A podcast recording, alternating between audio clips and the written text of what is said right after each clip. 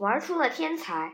玛丽的父母都是教师。玛丽四岁那年的夏天，他们一家人到乡间去避暑。当时三姐布罗尼亚已经嗯七岁了，过了年就要上小学了，所以父母教她念有字母的卡片。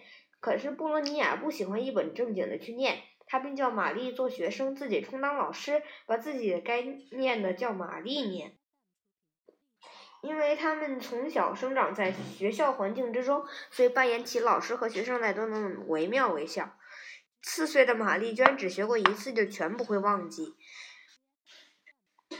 快乐的暑假快要结束了，在回华沙之前，布洛尼亚接受了一次考试。布洛尼亚吞吞吐吐的捧着书在念，在旁边看到此情景的玛丽突然不耐烦的抢过姐姐手中的书，顺畅的朗读起来。起初大家都很沉默，玛丽便得意的念下去。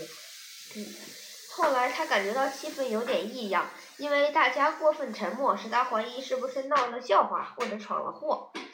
父亲母亲都在张口结舌的看着自己，玛丽以为自己一定要挨骂了，于是扔下书放声大哭起来。对不起，布洛尼亚，我不是故意的，实在是太容易念了。妈妈赶快抱起她说：“别哭，玛丽，你真太聪明了。你什么时候念的这么好呢？”